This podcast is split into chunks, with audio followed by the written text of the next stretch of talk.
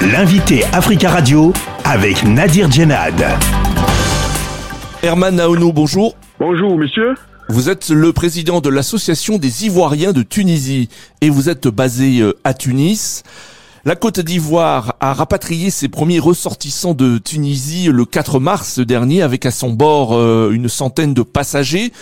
Comment s'est passé ce départ et dans quel état d'esprit étaient les Ivoiriens euh, qui ont quitté la Tunisie? Nous avons travaillé au départ de 145 de nos compatriotes faut dire que ces 145 personnes qui sont rentrées en Côte d'Ivoire sont allées dans un esprit soulagé. Ils sont soulagés parce que vu tout ce qui s'est passé, vu les conditions dans lesquelles la communauté s'est retrouvée dans ces trois dernières semaines. On ne pouvait pas espérer mieux. Est-ce que d'autres ressortissants ivoiriens de Tunisie ont l'intention de partir? Oui, bien sûr, bien sûr. Demain encore, nous aurons un autre tour. Un autre tour, c'est-à-dire un autre vol euh, Effectivement, puisque le gouvernement ivoirien a déjà pris des dispositions pour le retour volontaire de près de 500 Ivoiriens dans un premier temps. Et là, nous avons euh, environ près de 2000 personnes qui désirent retourner 2000 Ivoiriens qui désirent retourner en, en Côte d'Ivoire.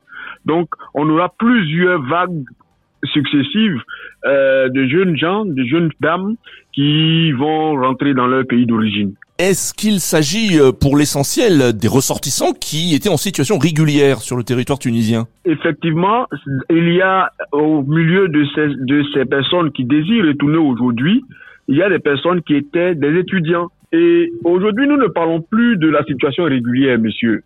Parce que lors des arrestations, lors des agressions, lors de tout ce qui s'est fait, des emprisonnements euh, abusifs, il y a eu des étudiants qui, eux, étaient en situation régulière. Parce que je vous le dis, en Tunisie, il n'y a que les étudiants qui puissent réellement se retrouver en situation régulière. Au-delà, tout le reste, toutes les autres couches de migrants il est quasiment difficile, voire même impossible de se retrouver en situation régulière. Est-ce que quand même ce départ signifie euh, euh, pour euh, les, les, ressortissants ivoiriens qui sont partis euh, une forme d'échec? D'une certaine manière, est-ce que vous vous dites les racistes ont gagné en Tunisie? On peut dire ça comme ça parce qu'aujourd'hui, ce discours haineux, ce discours qui prône le racisme, ce discours qui qui a stigmatisé une partie de la communauté a été à l'origine de ce départ. Parce que autrefois nous n'avions pas pensé un jour que on, on,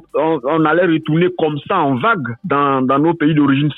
On sait qu'un jour on était appelé à retourner, mais pas de cette façon, de manière précipitée. Donc, effectivement, le racisme a pris de l'ampleur en Tunisie.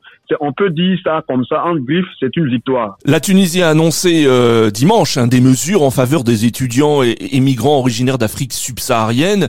Est-ce que pour vous c'est trop tard? Ces mesures arrivent bien tardivement? Pour moi, il n'y a rien qui a changé parce que Aujourd'hui, quand on dit que on va mettre en place des dispositifs, des mesures sécuritaires pour préserver la sécurité des étudiants, de tous ceux qui sont en situation régulière, et que euh, on va on, et on oublie l'aspect où il faut penser à la régularisation massive des, des travailleurs, c'est qu'on n'a pas bougé du tout on n'a pas bougé du tout. Vous savez, je suis responsable à la tête de cette communauté depuis les années 2018, après la mort de Koulibaly Falikou, qui a été poignardé. Et depuis tout ce temps, notre combat a toujours été de d'emmener le gouvernement tunisien à créer des conditions de, de, de légalisation euh, euh, massive pour permettre à tous les jeunes gens qui veulent travailler, qui veulent rester, qui ont aimé, qui ont eu l'amour de la Tunisie, de demeurer là et puis de pourquoi pas faire, faire les affaires, en tout cas se, se, se,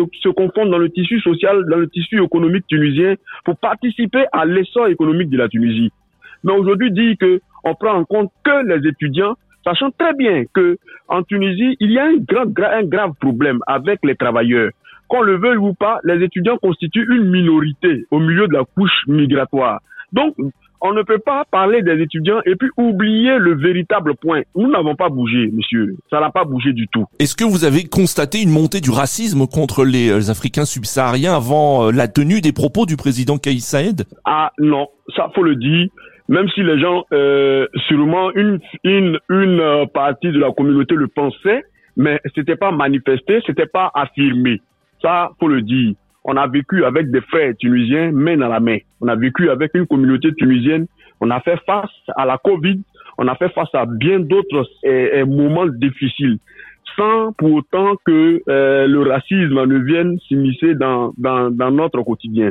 Mais c'est lorsque il a donné le, le, le, on va dire ça comme ça, le feu vert à cette minorité d'exprimer euh, ce racisme que nous l'avons senti réellement. Est-ce que les ressortissants ivoiriens qui ont quitté euh, la, la, Tunisie euh, veulent revenir dans un avenir proche ou pour eux ce départ est définitif? Ce départ, dans un premier temps, il est vraiment définitif et je ne pense pas que ces Ivoiriens-là veulent encore revenir là où ils ont été agressés, violentés. Certains ont été mis dehors. Certains ont dormi à la belle étoile et nous sommes, même si euh, l'hiver est derrière nous, mais nous sommes encore en période de fraîcheur et d'humidité. Vous vous imaginez des familles avec des enfants à la rue qui ont dormi pendant près d'une semaine, deux semaines dans les rues c'est inacceptable, c'est pas possible. Donc quelqu'un ne peut pas sortir de cette situation, rentrer dans son pays et puis espérer revenir encore dans ces conditions-là. Herman euh, Naounou, merci beaucoup d'avoir euh, répondu à nos questions depuis euh, Tunis. Merci beaucoup, merci. Je rappelle que vous êtes le président de l'association des Ivoiriens de Tunisie.